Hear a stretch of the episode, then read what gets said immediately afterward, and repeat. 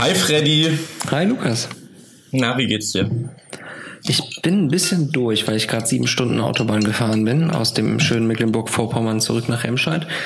Und das hat doch so ein bisschen geschlaucht, aber ähm, freue mich jetzt trotzdem auf eine Folge mit dir. Ach, das ist schön. Das ist schön, das zu hören. Wir haben ja auch schon 22.24 Uhr und heute wieder 34 Grad oder so gehabt. Scheint die Sonne auch noch in Mecklenburg-Vorpommern? Ähm, in Mecklenburg-Vorpommern war es auch richtig warm. Bei uns äh, ist es schon eine Zeit lang, schon so fünf, sechs Tage nicht mehr so warm wie die letzten Wochen. Also es ist eigentlich ganz angenehm, so rund um 24, 25 Grad. Das ist schön. Äh, wir reden ja schon über das Wetter. äh, aber bevor ich zur, zur Folge weiterleite, wir wollen ja heute so ein bisschen über das, das Umfragehoch der Grünen reden, haben wir uns gerade spontan entschlossen. Ähm, erstmal, wir haben Jubiläum, Freddy. Oh, Zehnte ja. Podcast-Folge. Glückwunsch. Ähm, Glückwunsch dir auch, Freddy. Glückwunsch dir auch. Komm, wir stoßen Was, an. Wir stoßen an. Warte, hier, warte, ich mache auch. Na, ich habe hier Ah, ich habe nur Plastik. Oh, doof, böse. Ähm, ich mache einfach nochmal und wir schneiden das ja, so, dass ich, das bei dir drin ist. Ich, ich habe jetzt auch so. Jetzt habe ich. Oh, scheiße. Oh, um Gottes Willen. Fuck, ich habe mein Glas kaputt gemacht.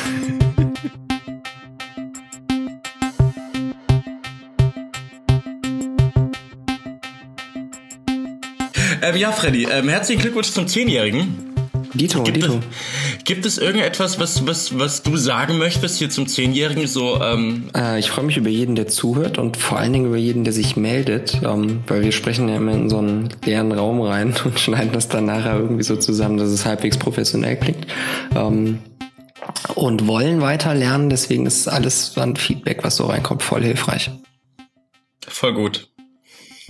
Ähm, würde ich eigentlich genauso sagen. Ich finde es auch schön, wir haben ja damals angefangen, das zu, zu machen, weil wir uns auf Slack, dem Programm, immer so viel und hin und her geschickt haben und dann bei der Raucherpause auch so viel diskutiert haben und gesagt haben, jetzt müssen wir doch, im Podcast wäre doch mal ein Format. Und dann haben leider viele weiße alte Männer angefangen, die Welt zu erklären und wir kamen dazu und, äh, und äh, haben trotzdem noch keine richtigen Hate-Kommentare bekommen, was ich echt schön finde, so, sondern viele, die gesagt haben, sie hören das gerne und das ist spannend Spaß macht. Ja. Und dass du mir Fragen stellen sollst, Freddy. Das, das ist korrekt, das ist korrekt. okay, Freddy. Ähm, deswegen, Leute, wenn ihr das anhört, wir, wir danken euch. Die, ähm, die Zahlen werden auch immer mehr von Leuten, die das hören. Und ähm, ja, meldet euch für Feedback und, und Themenvorschläge und so weiter. Und heute haben wir den wunderbaren Freitag, um ein neues Thema anzuschneiden. Freddy, wie fühlt man sich eigentlich so als SPDler gerade beim Umfragehoch der Grünen? Oh, ich versuche nicht neidisch zu sein, weil das wäre ja irgendwie Kinderquatsch. Ähm, Kinderquatsch gönn, mit Robert. Ich gönn's euch. das das wäre, glaube ich, ein gutes TV-Format. Kinderquatsch mit Robert Habeck. Das, das könnte wirklich ganz lustig sein. Ähm, warum glaubst du denn, woran das liegt, dass die Grünen ähm, gerade zwischen ist ja ganz interessant, so zwischen 12 und 15 Prozent stehen sie gerade. Vielleicht nochmal zur Erinnerung, bei der Bundestagswahl haben sie 8,9 Prozent bekommen. Vielleicht noch ganz, ganz zur Erinnerung, bei Fukushima waren es, glaube ich, Zeiten mit bis zu, bis zu 28 Prozent, glaube ich, so kurze Zeit, wo ja. es richtig nach, nach oben gegangen ist, wo man auch, glaube ich, kurz vor der SPD stand. Aber jetzt sind es schon solche Phänomene in... Ähm, Jetzt Bayern ist es viel einfacher vor der SPD zu stehen. Ja, das ist völlig richtig. Hey, aber vor einem Jahr im Februar, als der Schulz halb war, erinnerst du dich noch, wie ich durch die Agentur gelaufen bin und ihr alle, tschu, tschu, Schulz! äh, Wer also, ihr? Ich nicht, nein. Nee, du nicht, du warst noch humanisch und du warst, du warst einer der Netten. ähm, aber äh, gerade auch in Bayern mit 17 Prozent, die SPD steht da bei 12 Prozent und auch in anderen Bundesländern ähm, Baden-Württemberg, die grüne Ministerpräsident, das aber schon seit 2011. Gerade aber im Nachgang der Bundestagswahl 2017. Freddy, was denkst du, woran liegt's? Du kannst ja gleich mal kurz ausholen und, äh, und erklären, wo die Grüne Partei so herkommt von vor der Bundestagswahl und was sich seitdem so getan hat. Jetzt so mal als Momentaufnahme ähm, würde ich sagen, A, ihr könnt einen schöneren, einfacheren Kontrast zur SPD setzen, weil wir halt in der GroKo wieder sind. Ähm, das hilft enorm, um einfach eine, eine klare Alternative zu irgendwas anbieten zu können, auch im linken Lager.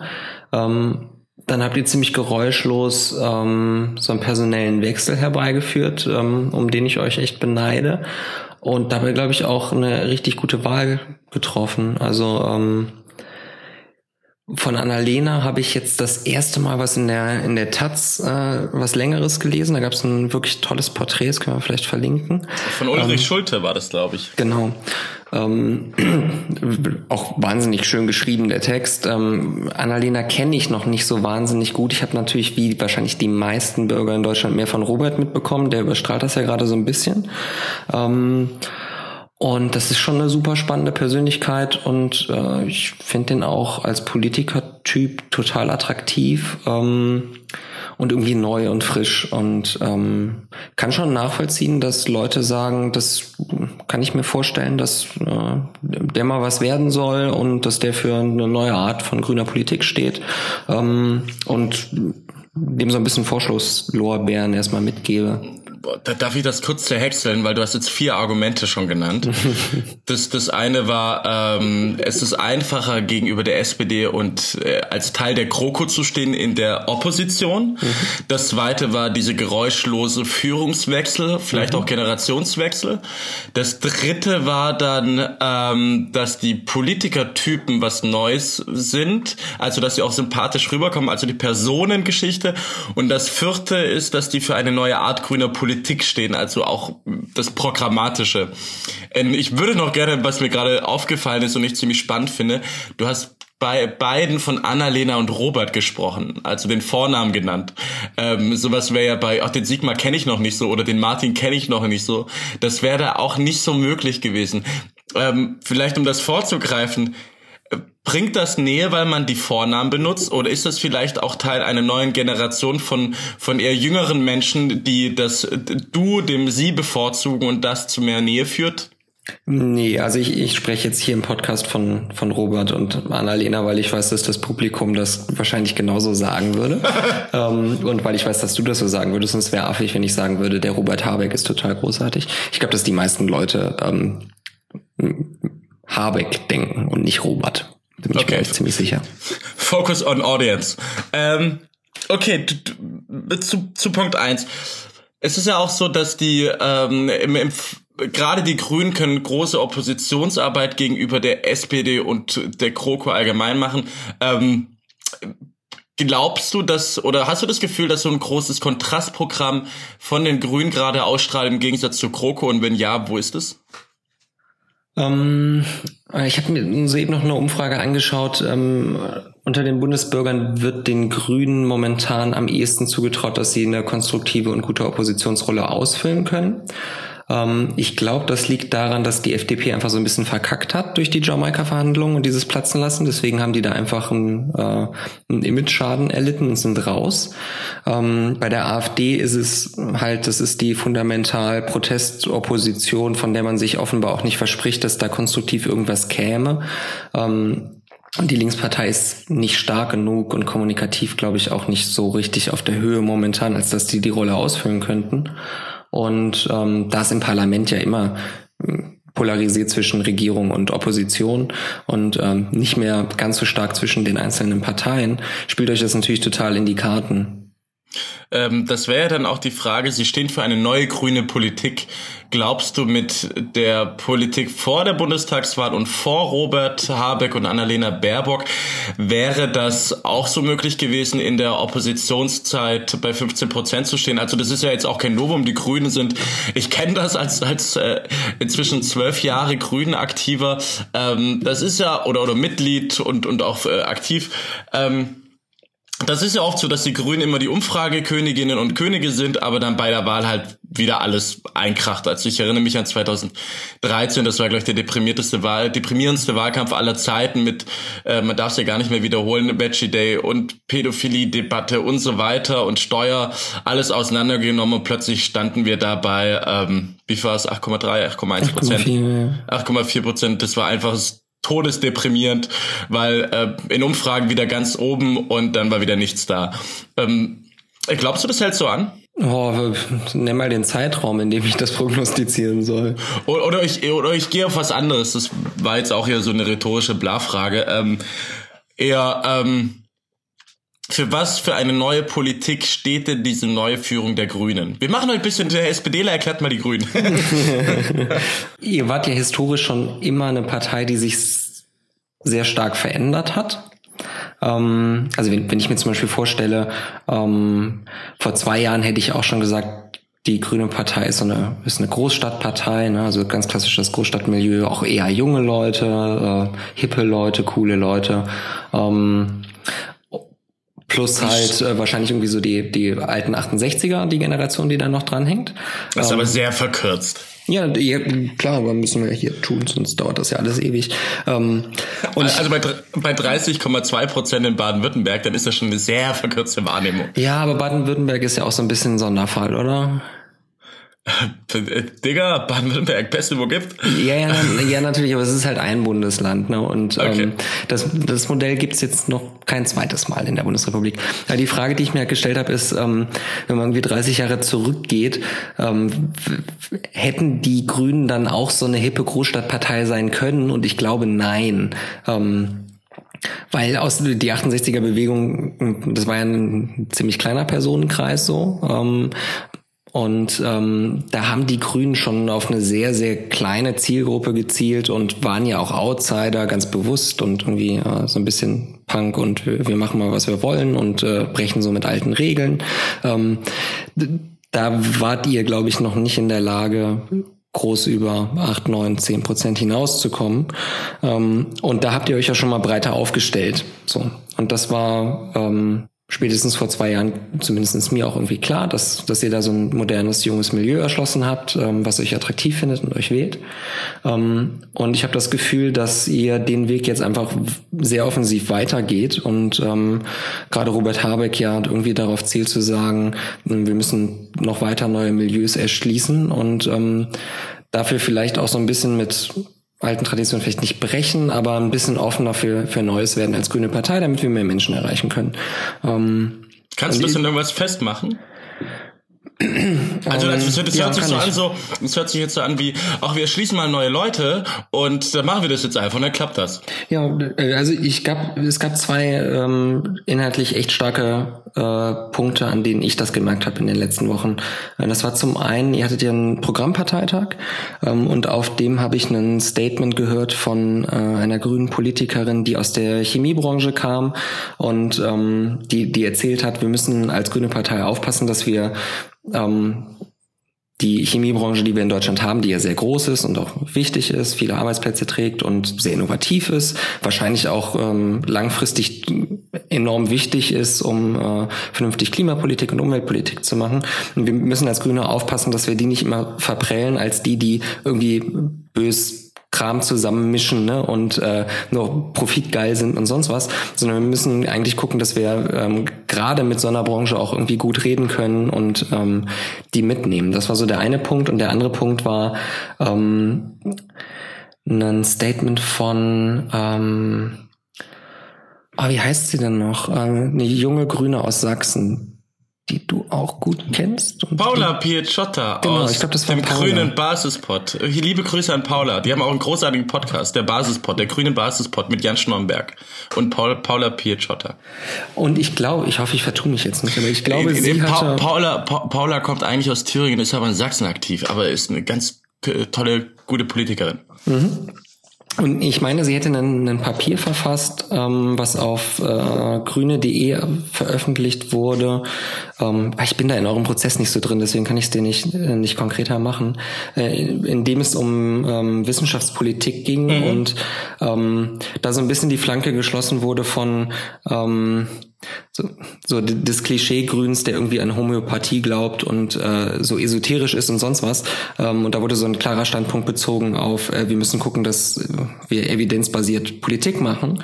Ähm, und das ist halt so eine, so, so eine zweite Schwäche, die ich von außen noch immer in den Grünen gesehen habe und wo ich merke, da kommt bei euch so eine Debatte in Gang, die für euch ja wahnsinnig schwierig und riskant sein muss, ähm, die ihr aber total konstruktiv und pragmatisch irgendwie abhändelt in der Partei.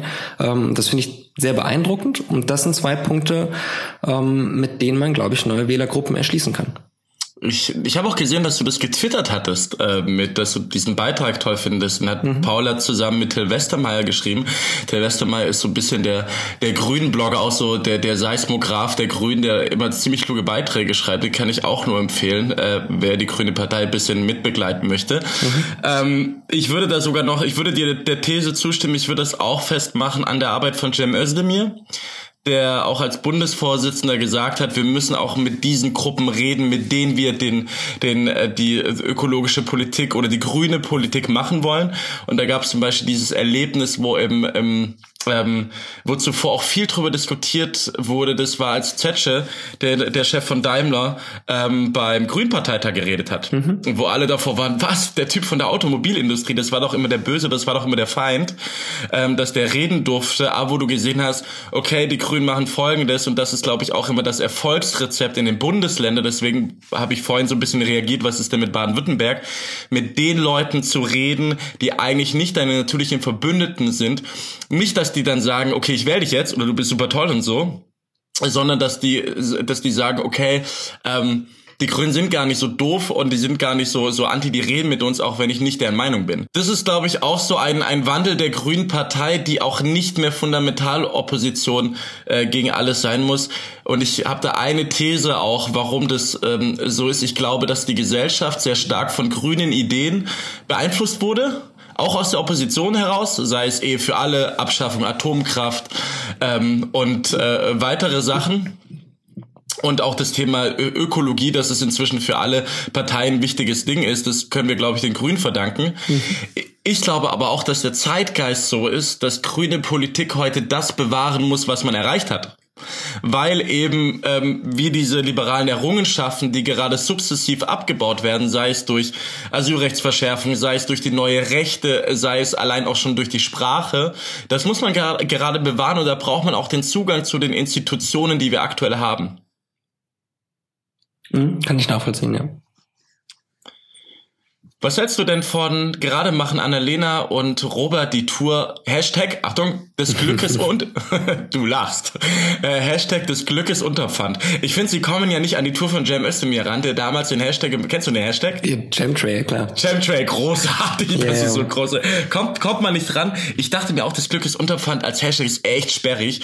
Ähm, die bereisen solche, so Orte, ähm, die, die mit der deutschen Geschichte zu tun haben, ähm, so teutonischer Wald und sowas. Mhm heißt es doch. Und ähm, Annalena war gerade auch in Duisburg und hat da Jugendliche, ähm, hat sich mit Jugendlichen ausgetauscht, die sich einem Projekt angeschlossen haben, wo sie gegen äh, Gewalt, wie zum Beispiel so, äh, Gewalt aufgrund von Ehre und sowas sind und dann mit ihrem Freundeskreisen brechen. Und äh, also die tun gerade durch ganz Deutschland. Und das hat so ein bisschen so den Anstrich von Patriotismus, wo ähm, auch schon äh, kleinere kritische Töne kamen. Aber was hältst du von dieser neuen Linie? Gibt das Sinn, dass sie das machen? Ähm, ja, also wenn man als, äh, als Strategie ausgibt, wir wollen neue Wählerschichten erschließen, dann ist das genau richtig und ist wieder genau das, also das kann man, glaube ich, analog zur ähm, der historischen Entwicklung, die ich eben so ganz äh, kurz skizziert habe, ähm, auch setzen ähm, von Damals wollten die Grünen in ganz großen Anführungszeichen irgendwie so eine Art das neue Deutschland ähm, und irgendwie alles ändern und ähm, etwas komplett Neues erschaffen. Und ähm, jetzt die Größe zu haben, zu sagen, wir, wir nehmen die deutsche Geschichte quasi auf und wir wollen auch ähm, bestimmte Dinge bewahren oder ähm, sind uns zumindest bewusst, dass es das gibt und nehmen das auf und beschäftigen uns damit, ähm, ist, glaube ich, so ein Erwachsenwerden dieser Partei irgendwie. Ich finde das äh, auf jeden Fall sympathisch. Reizt sich das ein? Also mein, mein, meine große These über diese grüne Partei ist, die Partei ist entstanden aus den 68ern und was danach kam, also 1980 dann gegründet. Damals war sogar noch Rudi Duschke beim Gründungsparteitag dabei, der leider dann äh, kurz danach gestorben ist. Und ähm, Dort war die Aufgabe, die historische Aufgabe der Grünen war, die Aufarbeitung der, der Zeit und viele soziale Bewegungen zusammenzuführen, also Aufarbeitung der Nazi-Zeit und dort den gesellschaftlichen Wandel herbeizuführen. Interessanterweise hat Helmut Kohl in seiner, ich glaube in der Biografie hat er das geschrieben, der hat sich sein Leben lang geändert, dass er das, dass er diese Veränderung nicht gespürt hat und die jungen Menschen in, und deren Bedürfnisse in die CDU aufgenommen hat und regt sich bis heute auf, dass dadurch die Grünen entstanden sind, weil die CDU das nicht kompensieren konnte. Mhm. Ähm, der zweite Schritt war dann, was ja der andere Teil von die Grünen ist, und zwar das Bündnis 90, ähm, waren die Grünen diejenigen, die auf die Straße gegangen sind für die friedliche Revolution zum Ende der DDR. Der dritte Step war dann ähm, in der Regierungszeit mit euch, mit der Sozialdemokratie von 98 bis 2005. Dort war es dann die, die Regierungszeit, also von 68, wir arbeiten unsere Geschichte auf. 1990, wir ähm, gehen auf die Straße gegen die, die Diktatur im Osten und, ähm, für, und waren ein gewichtiger Teil des Zusammenschlusses von Ost- und Westdeutschland. Dann kam die Regierungsphase, das Erwachsenwerden und jetzt ist die Zeit des Next Step of, of the Green Party so. Was würdest du denn sagen? Was, was sind denn so die, die Stärken der potenziellen neuen Grünen, die ähm, in der Zukunft irgendwie Früchte tragen werden bei euch? Ich glaube, das ist die eindeutige Positionierung. Ähm, ich, meine große These ist ja, die du, die glaube ich jedes Mal aus dem Podcast schneidest, dass die große Konfliktlinie ist. Du kannst dich heute entscheiden, bist du für ein, äh, also, oder die große Konfliktlinie unserer ganzen Generation eigentlich ähm, lautet, bist du auf der einen Seite liberal-europäisch oder bist du national-autoritär? Also zu was tendierst du? Und gerade sehen wir diesen Bruch durch alle Parteien. Also du hast zum Beispiel bei der Linkspartei, du hast diesen national-autoritären Flügel mit Sarah Wagenknecht, die auch ihre Position nicht durchkriegt und deswegen eine, in Anführungsstrichen, linke Sammlungsbewegung gründet. Auf der anderen Seite den kosmopolitischen, liberalen Kipping-Flügel. Du hast es bei der CDU, CSU ganz stark. Dort haben die sich sogar in zwei Parteien aufgespaltet, ähm, aufgespalten. Du hast bei der SPD, weißt du gerade auch nicht, wo richtig, wo, wofür sie stehen. Stehen sie eher für das, ähm, ähm, Nationalliberale oder haben sie gar keine Position oder für das liberal-europäische, da kommt man auch nicht so richtig durch. Und ich glaube, die zwei Parteien, die bei diesen zwei Polen am ehesten stehen, wo du weißt, wo du kriegst und deswegen wachsen die auch so, so, so massiv, das ist halt die AfD, die halt für das national-autoritäre steht und die Grünen, die halt knallhart für das liberal-europäische stehen. Und da schaukelt sich gerade immer mehr hoch und ähm, ich glaube auch mit mit dieser mit mit der neuen Führung von Annalena und ähm, Robert, was man aber auch immer sagen muss, die stark vorbereitet wurde von einem Cem Özdemir und Katrin Göring-Eckardt, ähm, ist so ein Drive drin, der sagt, okay, wir sind uns dieser vielleicht auch historischen Rolle bewusst.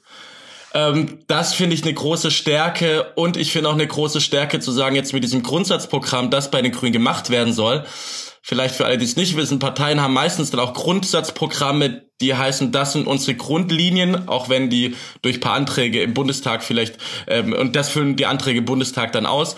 Und die sagen, okay, wir leben in einer neuen Zeit. Das letzte äh, Grundsatzprogramm war, glaube ich, von 2000. Da war die Digitalisierung noch nicht so drin. Wir müssen das jetzt neu machen. Das wird jetzt einfach gemacht.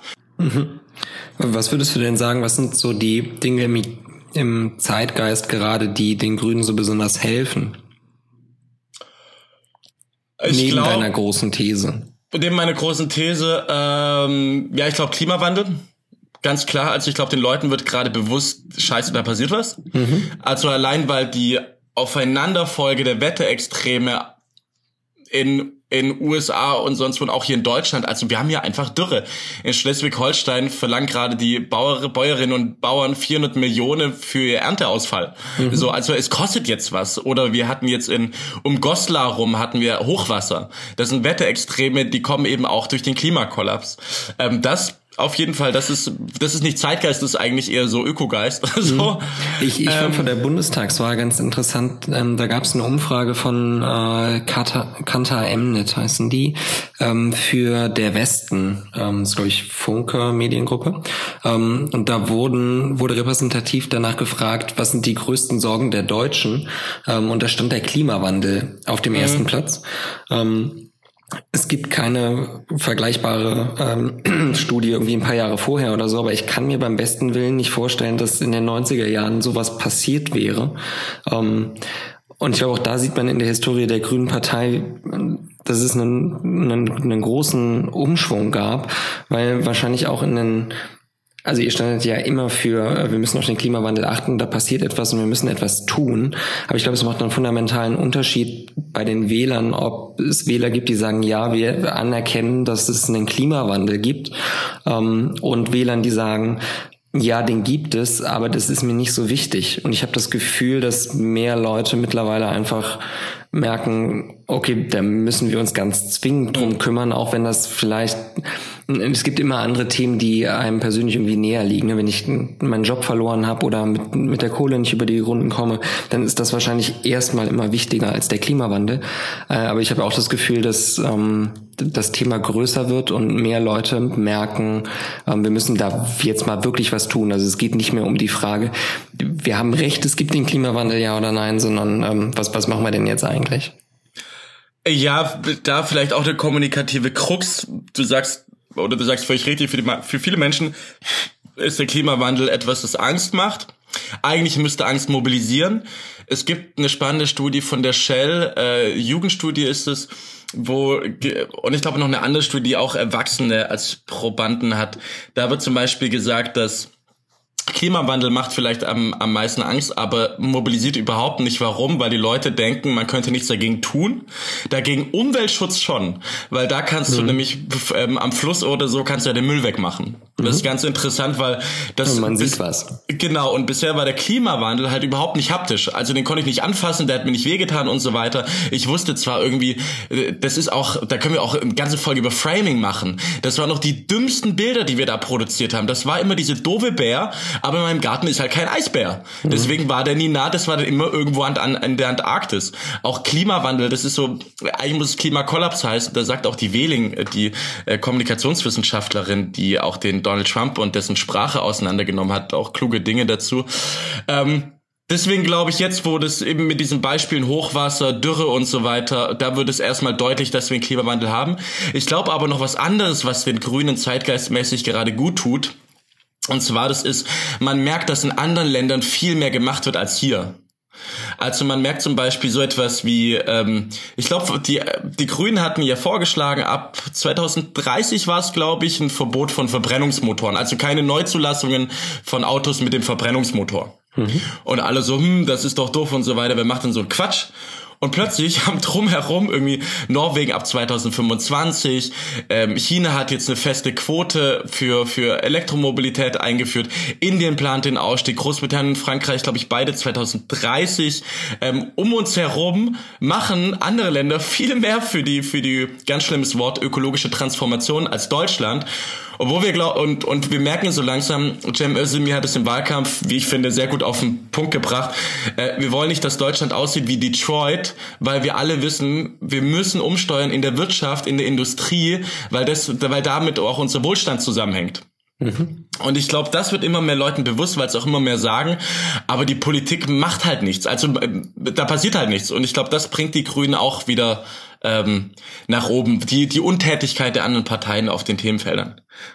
Und eine dritte These, oder zweite jetzt? Nee, dritte jetzt. Ähm, ich glaube, immer zu Zeiten des Wandels werden die Grünen gefragt, weil man glaubt, dass die am meisten eine Ahnung hätten. Mhm. Also zum Beispiel, als Fukushima damals hochgegangen ist im Jahr 2011 oder 10, 2011 war die Wahl, ja 2011, ähm, hochgegangen ist und plötzlich Merkel äh, sagte, ähm, sie geht raus aus der Atomkraft und Mappus dann, Stefan Mappus, der damalige Ministerpräsident von Baden-Württemberg, plötzlich auch gegen Atomkraft war. Da wusste man, okay, wir brauchen jetzt Leute, die Expertise in dem Themenfeld hatten, haben und wen frage ich da die Grünen? Ich glaube, immer zum Zeitpunkt des Wandels, wenn du etwas verändern musst, da fragst du die Grünen. Und ich glaube, in einer Zeit, in der alles beschleunigt wird durch Digitalisierung, Globalisierung, wo viele Dinge unsicher sind, ähm, fragst du die Grünen, weil die eine, im, im Mindset sehr agil sind und ich glaube jetzt auch den Vorteil haben, dass die FDP bewiesen hat, dass sie keine Verantwortung übernehmen möchte. Mhm. Ich finde die These richtig ähm, oder, oder zumindest erstmal ähm, interessant. Also ist die Grüne Partei, hat die die Funktion im Parteiensystem Wandel gut organisieren zu können und woher kommt diese Zuschreibung eigentlich? Äh, das Beispiel Fukushima ist, glaube ich, das würde ich anders gewichten. Ich glaube, bei Fukushima kam ganz viel hinzu. Ähm, die Frage, brauchen wir Atomkraft, ja oder nein, beziehungsweise sollen wir es abschalten, ja oder nein, die wurde quasi so final dadurch geklärt, dass die CDU diesen Schritt gehen musste und da wurde auf einmal allen, also auch dem letzten wurde noch klar, die Grünen hatten immer schon recht. Deswegen um, ähm. mag uns ja auch niemand.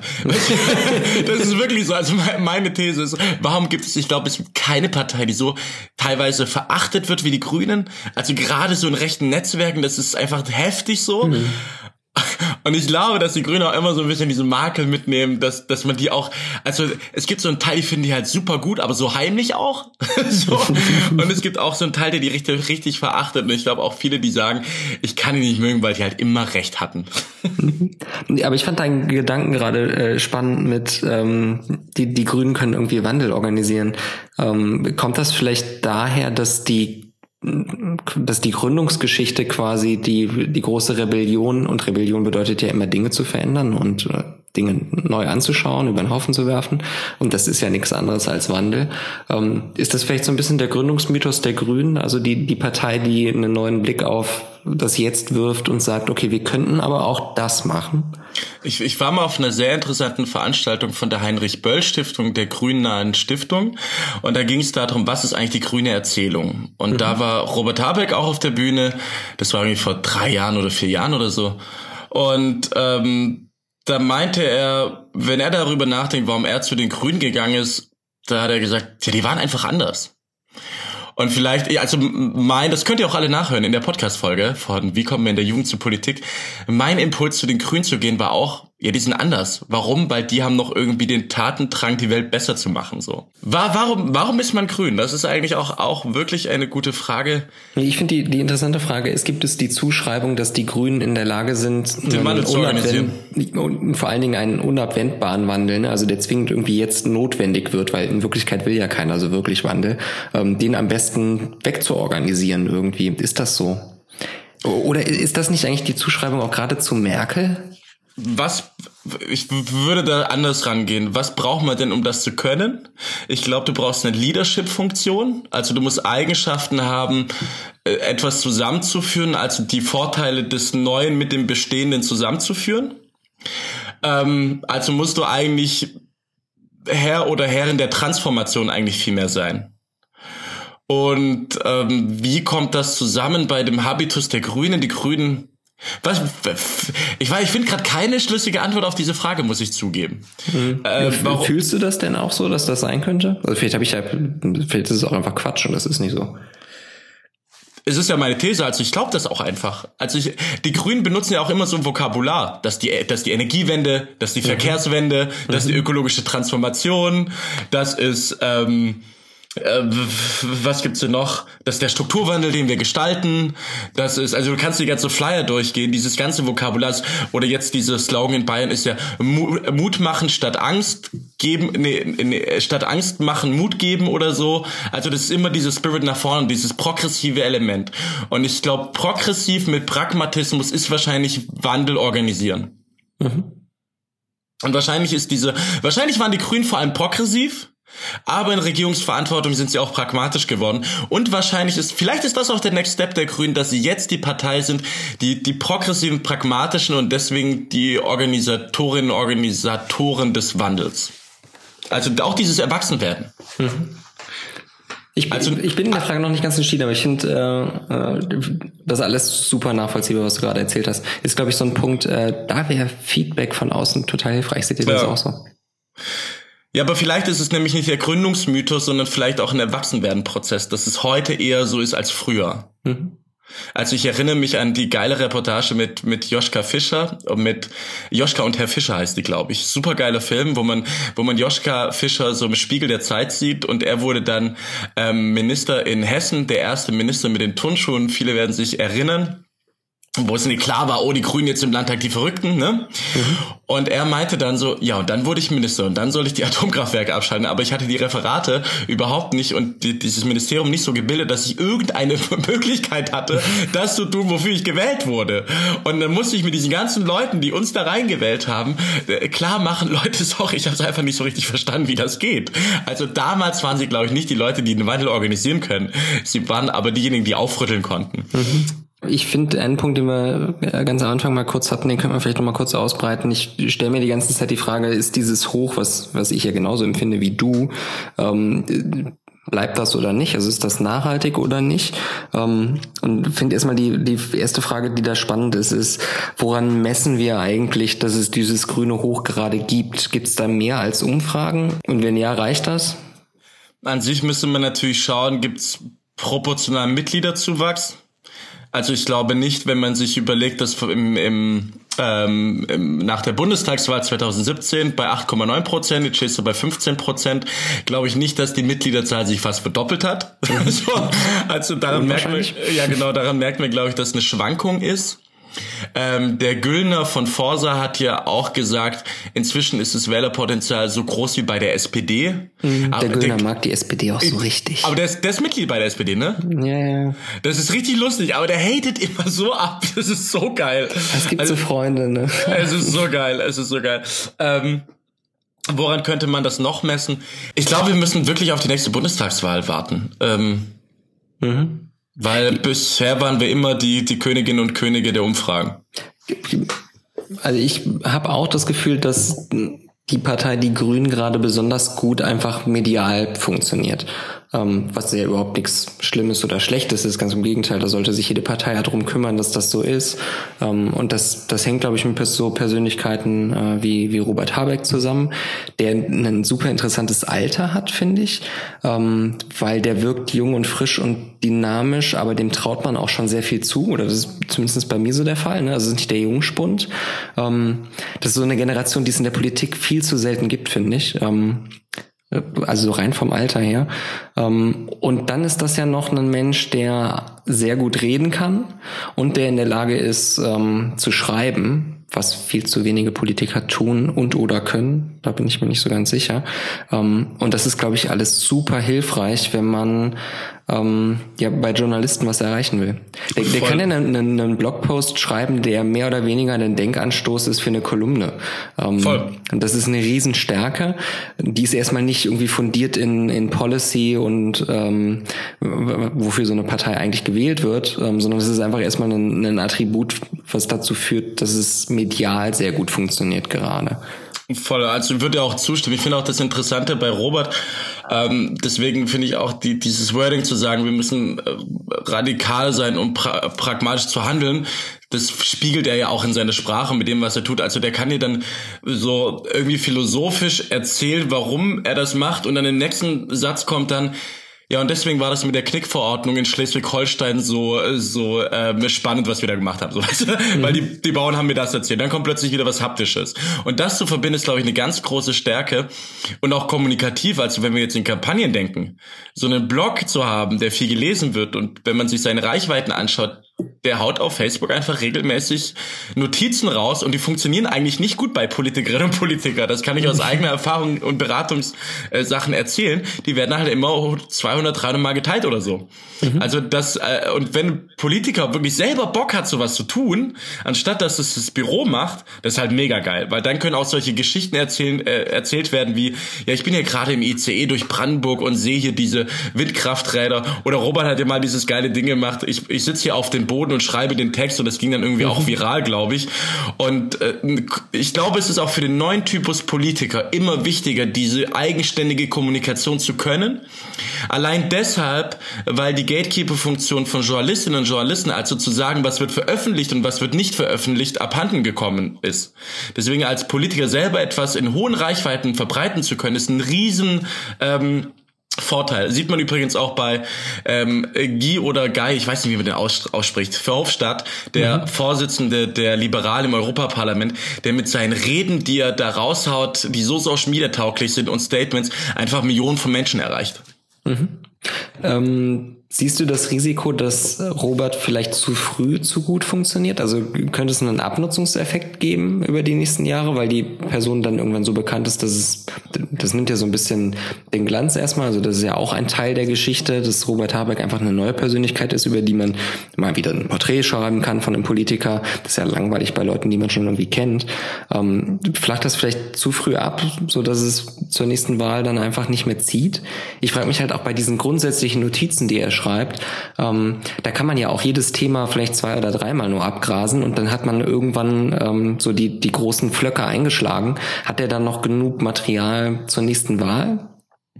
Ich glaube, das wird man sehen. Also ich vielleicht keine befriedigende Antwort, aber ähm, Max Weber, der große Säulenheilige der Soziologie und auch Teil der Politikwissenschaft, schrieb äh, die schönen äh, vier Formen sind das, glaube ich, der Herrschaft und eine davon ist von Charisma und ich glaube, das Charisma, was Robert Habe gerade trägt, führt zu diesen hohen Zuspruchswerten. Er war zuletzt, glaube ich, in einer Umfrage zweitbeliebtester Politiker von Deutschland und ist auch so ein bisschen Medienliebling. Also man kennt kaum eine ähm, eine Reportage, wo er irgendwie schlecht rüberkommt. Zuletzt gab es, ich habe es leider noch nicht lesen können, weil da die die Paywall davor ist. Aber im Spiegel war jetzt auch irgendwie die, die so eine überspitzte Überschrift wie bei Robert Habeck alles supergeil und obercool und so weiter, um das dann ein bisschen aufs Korn zu nehmen. Aber das ist, glaube ich, trotzdem ein guter und wohlwollender Artikel, weil es mhm. gerade auch einfach zieht. Ne? Am Ende ist, glaube glaube ich auch, dass ich hab, du kennst ja meine These, ne?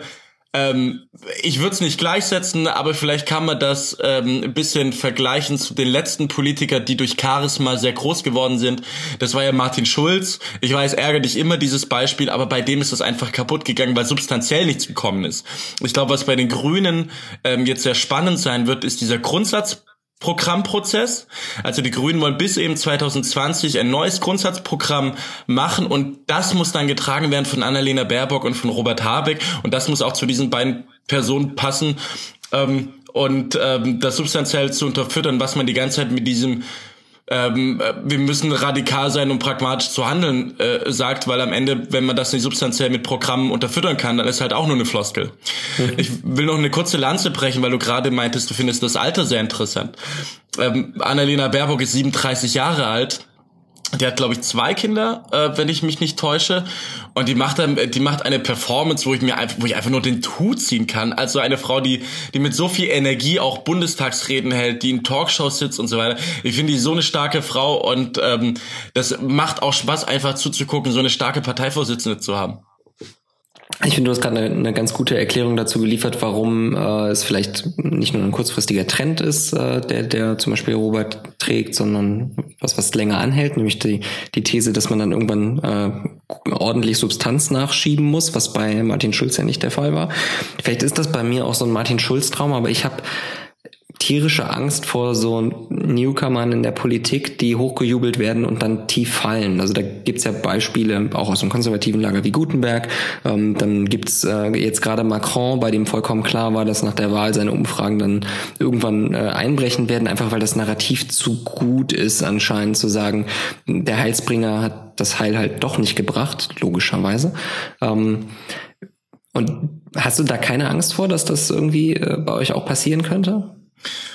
Was ich ganz spannend finde, zuletzt, ich glaube, vielleicht war das sogar in einem Spiegelartikel, da wurde auch irgendwie gesagt, dass, äh, dass Robert Habeck da so ein bisschen mitwinkt, Macron Gutenberg.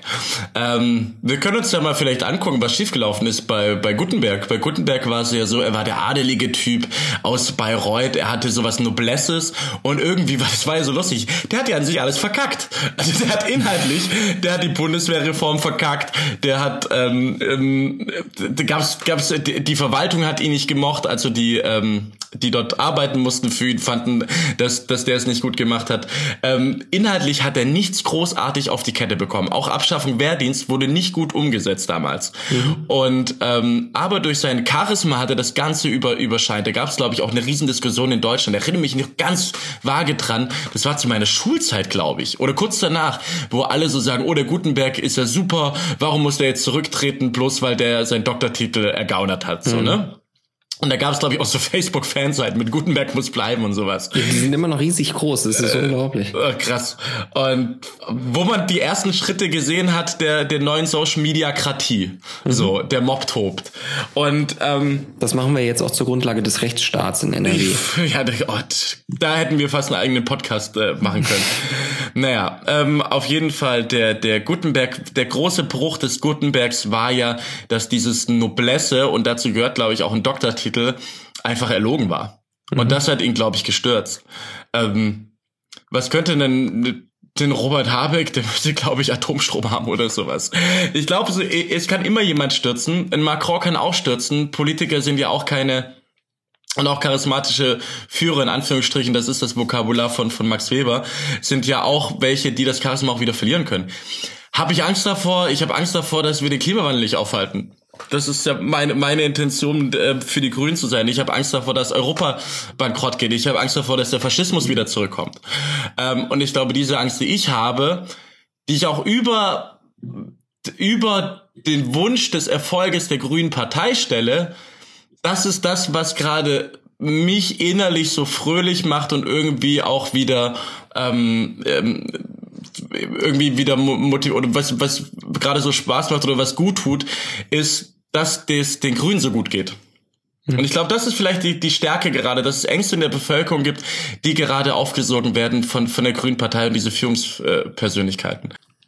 Ja, hui, das, das war jetzt grün alles. Ähm, dann zu was Positivem vielleicht. das war doch jetzt. Findest du nicht, findest du nicht grün positiv, Farbe der Hoffnung? Nein, ich mag euch auch. Okay, hast du recht. Okay, zu was Positivem. Hast du eine Frage, oder? Ich würde sagen, äh, wir, wir gehen einfach auf die Kategorie, was war, was gab es oh. Positives in der Politik, was, was, mal schön ist und nicht äh, Trump heißt oder Brexit. Oh, was schön ist. Äh, willst du das erzählen? Ähm, es wird noch eine ziemlich äh, interessante Frage, glaube ich, in der SPD. Andrea Nahles hat einen, äh, einen Auftakt gegeben zu einer äh, Gesetzgebung ähm, zum Thema Digitalisierung. Äh, und das Gesetz heißt, das hat echt mal äh, einen ziemlich schicken Namen abbekommen, äh, das Daten für alle Gesetz. Ähm, Daten für alle und zwar umsonst. Das ist grob zusammengefasst genau das, was Andrea erreichen will. Also ich glaube, das wird noch sehr heiß debattiert werden, weil der, der Teufel steckt da ja wie immer im Detail. Aber es geht grob darum, ähm, wenn es große Digitalunternehmen gibt und die einen hohen Marktanteil haben, also vielleicht sogar Monopol, Monopole geworden sind und das eine bestimmte Zeit lang halten, ähm, diese Unternehmen dazu verpflichten, die Daten, die sie sammeln, in einem anonymisierten Zustand und einen repräsentativen Ausschnitt aus den Daten, die sie gesammelt haben, ähm, öffentlich zur Verfügung zu stellen, damit kleine junge Unternehmen quasi nicht auch von Null starten müssen, was ja eine, eine große Hürde ist, um äh, wirklich äh, Konkurrenz auf solchen Märkten zu schaffen. Ich glaube sogar, dass es von den Grünen, äh, was, was man hier auch mal loben muss, äh, ziemlich positiv aufgenommen wurden. Ähm, ich habe in der Presse so zwei, drei Statements von, von grünen Politikern gelesen, die zumindest alle gesagt haben, das ist ein interessanter Vorschlag, den muss man mal debattieren. Ähm, und ich finde es cool, dass äh, Andrea dieses Thema aufnimmt. Und das ist ja auch ein Zeichen von, äh, vielleicht klappt diese Erneuerung in der großen Koalition trotzdem, weil das ist ja ein Thema, was die große Koalition so ein bisschen stiefmütterlich behandelt bisher. Ähm, und wenn die SPD da einen neuen Akzent setzt und eine neue Idee reinwirft, finde ich das erstmal ziemlich großartig. Das ist voll gut und ist auch so ein wichtiges Thema, weil nämlich auch unser Kartellrecht, so wie wir es heute haben, nicht auf diese Datenmonopole von, Achtung, böses, äh, schlimmes Wording, aber Facebook, Google, Amazon und Co. zugreifen kann. Mhm. Also wenn jetzt irgendwie gesagt wird, wir zerschlagen Facebook, ja Pustekuchen. Was du halt schaffen musst, ist, dass anonymisierte Daten auch für andere zur Verfügung stehen, damit die da was machen können, weil durch den Netzwerkeffekt können andere Unternehmer nicht angreifen, dann hast du Monopole und kein Wettbewerb und das ist scheiße. Mhm. Ähm, Hast du denn was? Ja, ich habe was. Und zwar echt interessant, weil wir ja die Bayern-Folge hatten und ich auch immer sehr böse gegenüber der CSU bin. Aber jetzt ist was passiert. Auch der Innenminister arbeitet scheinbar oder eher seine Verwaltung, weil da kam schon raus, dass die den Horst Seehofer gar nicht mögen. Aber es sind jetzt erste Eckpunkte eines Einwanderungsgesetzes bekannt geworden. Und meine große These, um gegen den, gegen den Rechtsruck etwas zu tun und gegen die neue Rechte ist, dass wir dringend ein Einwanderungsgesetz als Gesellschaftsgesetz brauchen um etwas diesem schlimmen Narrativ, in Anführungsstrichen unkontrollierte Einwanderung etwas entgegenzusetzen. Da wären wir wieder bei der Frage der, der, der programmatischen Substanz. Und ähm, dieses ähm, Einwanderungsgesetz hat großes Lob aus der Wirtschaft äh, bekommen.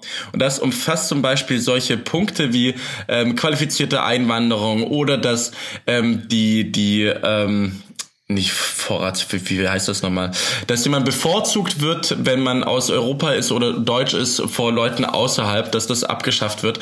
Und der Heribert Prantl, der hat das jetzt in einem Kommentar, da ist der Anfangsteaser, pass auf. Erstmal die Überschrift lautet ein gewaltiger Sprung für die CSU und darunter die CSU ist zur Regelung der Einwanderung bereit mit einem kleinen Willkommenspapier. Es ist fast so, als tränke der Teufel Weihwasser. Aber das ist doch schön, dass auch der Innenminister mal was macht für, für Einwanderung. Ja, definitiv. Ähm, Weil die SPD drauf gedrungen hat. Kannst du etwas empfehlen diese Woche? Ich, was empfehle ich? Ähm, ja, ich kann was empfehlen. Es gibt ein neues kleines Medienunternehmen, äh, das heißt G-Zero Media. Das ist ein Spin-off von einer Agentur, die, ähm, boah, wie heißt das auf Deutsch? Die machen quasi globale Risikoanalysen ähm, primär so auf Basis von, wie sind die politischen Bedingungen und die wirtschaftlichen Bedingungen weltweit und ähm, sprechen dann halt Empfehlungen für Unternehmen aus und helfen denen, kann man dann Markt erschließen oder nicht, sollte man da jetzt irgendwie eine Konzernzentrale hinsetzen oder nicht. Ähm, beraten wahrscheinlich auch äh, ziemlich viele Politiker in solchen Fragen. Das ist die Eurasia Group. Ähm, und äh, die wurde gegründet von Ian Bremmer 1998 und der macht schon seit geraumer Zeit ähm, sehr, sehr schöne Facebook-Videos, wo er zum Beispiel ähm, Politiker trifft. Ähm, vor zwei Wochen war eine Folge. Ähm, da war Matteo Renzi zu Gast und der Vorsitzende der äh, Fünf-Sterne-Bewegung, Beppe Grillo heißt der, glaube ich. Mhm. Ähm, und er hat beide interviewt. Ähm, e ehemalig, glaube ich. Der ist, glaube ich, gar nicht mehr. Ja, stimmt, der, der ist raus aus, aus ja. der Nummer. Ähm, und der versucht sich selber natürlich, der ist super unterhaltsam, also hat einfach Moderationsqualitäten ähm, und nimmt sich selber aus dem Interview aber inhaltlich komplett raus und versucht halt einfach so ein bisschen zu erfragen, warum machst du das, wie siehst du das ähm, und bildet deswegen so quasi die in Anführungszeichen objektive Wahrheit dieser Personen ab, was super spannend ist. So ein bisschen eine Parallele zu dem Jung- und Naiv-Format von, von Thilo Jung. Ähm, der macht das bloß auf einer sehr großen Ebene, ne? der trifft halt Staatschefs, ähm, und führt mit denen so kleine Interviews und ähm, macht ein kleines Format, wo er so die 20 wichtigsten Entwicklungen, die es gerade so tagespolitisch, weltweit politisch gibt ähm, und zählt die einfach so auf, also was ist gerade los in der Welt und hat ein total tolles Comedy-Format entwickelt, ähm, das ist ein bisschen angelehnt ist an der tollen YouTube-Serie Glove and Boots. Sagt ihr das was? Nee. Ich YouTube voll an mir vorbeigegangen. das kann ich nicht glauben.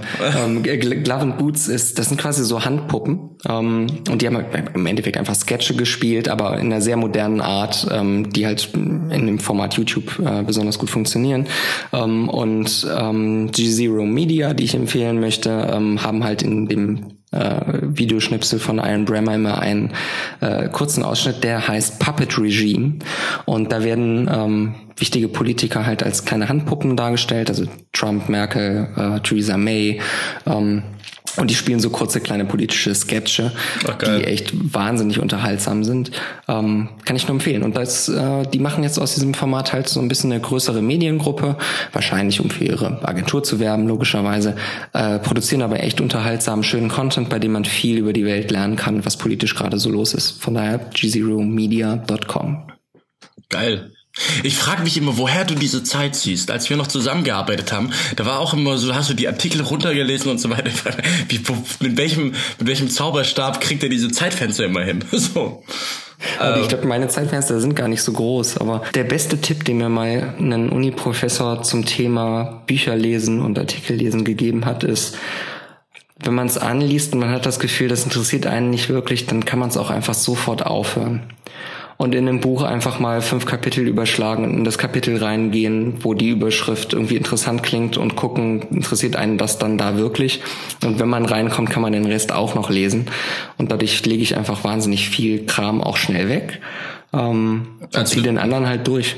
Also du ballerst einfach drüber mit dem Blick. Ja. Okay. Ich lese auch gerade so ein Buch mit, mit Deep Working, wo es auch darum geht, sich zu fokussieren und so. Ich hätte es auch einfach in einem Satz schreiben können, dieses Buch fokussiert dich, zack, fertig. Nein, äh, deswegen, äh, ich habe aber andere Dinge zu, zu, ähm, zu empfehlen. Ich mache jetzt einfach verschiedene Dinge, die mir gerade so in den Sinn laufen. Das ist ja was ganz Neues. kommt, kommt die Bücherwand hinter dir wieder ich, ich mag dich. Nein. Also erstmal eine geile Reportage von dem, äh, nicht von dem, sondern des äh, Morgenpost-Journalisten äh, Julius Betschka. Und zwar ist der mit 25 jungen Jüdinnen und Juden und syrischen Geflüchteten und äh, Bodo Ramelow, dem Ministerpräsidenten aus Thüringen und Daniel Günther, dem Ministerpräsidenten Ministerpräsident aus Schleswig-Holstein, nach Auschwitz gefahren. Und die Überschrift lautet, äh, gegen den Hass Juden und Muslime gemeinsam in Auschwitz gelingt das. Die Jüdin Amanda und der Syrer Amrosch sollen sich kennenlernen, äh, sollen sich ausgerechnet in einem Konzentrationslager besser verstehen lernen. Kann das klappen? Und das ist ein schönes, eine schöne Reportage, auch mit den zwei Ministerpräsidenten. Und es ist auch einfach eine, eine, eine tolle äh, Aktion, das zu machen. Gerade in dem Kontext, dass eben diese, diese Hochschaukelung zwischen den Kulturen und ähm, mit Islam und Judentum und es ist eine schöne Reportage, die man sich gerne mal äh, durchlesen kann. Ich habe dann noch eine weitere Empfehlung. Und zwar bin ich großer Fan seit kurzem, kein Scheiß, der LinkedIn-Nachrichten. Ich lese mir gerade jeden Morgen die neuesten LinkedIn-Nachrichten durch. Das ist so ein bisschen wie Checkpoint Charlie von Tagesspiegel. Morgens einfach LinkedIn rein und da hast du irgendwie solche drei Absätze und die kannst du dir durchlesen oder vier Absätze, was gerade in der Wirtschaft abläuft und äh, was da passiert und das ist immer super gut zusammengefasst und man weiß dann morgens schon, ähm, was so Phase ist. Mhm. Gibt es da eine deutsche Redaktion oder ist das ja, ein englisches Format? Das ist eine deutsche Redaktion. Ah, cool. Und das ist echt geil. Also kann ich wirklich empfehlen. Bin ich ja jetzt auch ein bisschen aktiver in LinkedIn und das ist schon ganz geil. Und dann vielleicht noch eine dritte Empfehlung. Und zwar ähm, möchte ich empfehlen, ähm, sich einfach mal ein bisschen mehr darüber zu informieren, was für künstliche Intelligenz gemacht wird. Zum Beispiel macht Microsoft da was und künstliche Intelligenz klingt immer nur so nach Science Fiction und so weiter, aber man kann es, weil wir heute die Grün-Folge hatten, auch für gute Sachen einsetzen und den digitalen Wandel auch für gute Sachen einsetzen. Und ähm, Microsoft fördert das gerade für vier Schlüsselbereiche Klima, Wasser, Landwirtschaft und Biodiversität. Bitte kommt mir jetzt nicht alle mit Microsoft ist böse und so. Ich, ich weiß, äh, äh, jedes Unternehmen hat irgendwie so ein bisschen vielleicht Dreck am Stecken. Aber das finde ich auch eine gute Idee, dass auch Unternehmen immer mehr Verantwortung für unseren Planeten übernehmen und übernehmen wollen. Ich glaube auch die, die, die Stiftung von, von Bill Gates und seine Frau, die macht da auch viel, wenn ich mich mhm. nicht irre. Die sind natürlich große Fans von äh, Nuklearenergie, das dürfte euch stören, aber oh, ja. stimmt schon. Ich hab, ich hab, ich hab, ich, ich, ich hab nichts gesagt. Naja, ähm, Freddy, die zehnte Podcast-Folge ist zu Ende. Woo! Woo! Dann habe ich die ja schön ungrün enden lassen. Wir, wir lassen wieder richtig unschön grün Egal, egal. Wir haben trotzdem eine schöne Folge hingekriegt, glaube ich. Mir hat's wieder Spaß gemacht. Ähm, was machst du das Wochenende? Ich fahre jetzt aufs, ähm, aufs Festival. Und du? Äh, ich lese das Buch von Nils Heisterhagen, Die liberale Illusion. Okay, dann äh, das sagst du dann in in ein paar Wochen. dann, dann, sagst du bitte in, in Kürze, ob du es empfehlen kannst oder nicht. Ja, das werde ich tun. Ansonsten, Freddy, es war mir wieder ein ein Träumchen und eine Ehre und ich hoffe auch viele weitere Folgen mit dir, bis wir die zweite Null da hinten fertig haben. Und die, wenn wir die hundertste Folge haben, dann machen wir eine Live-Folge. Dann, ja, dann feiern wir irgendwie. Dann feiern wir. Und wenn ihr Feedback habt und sonst was und uns irgendwas sagen wollt, bitte, das ist das Beste, was passieren kann. Sonst reden wir am Ende immer nur darüber, dass die SPD beim Bundestagswahlkampf verkackt. so, schönen Abend dir, Freddy. Hat Spaß gemacht. Ja, fand ich auch. Mach's gut. Ciao. ciao.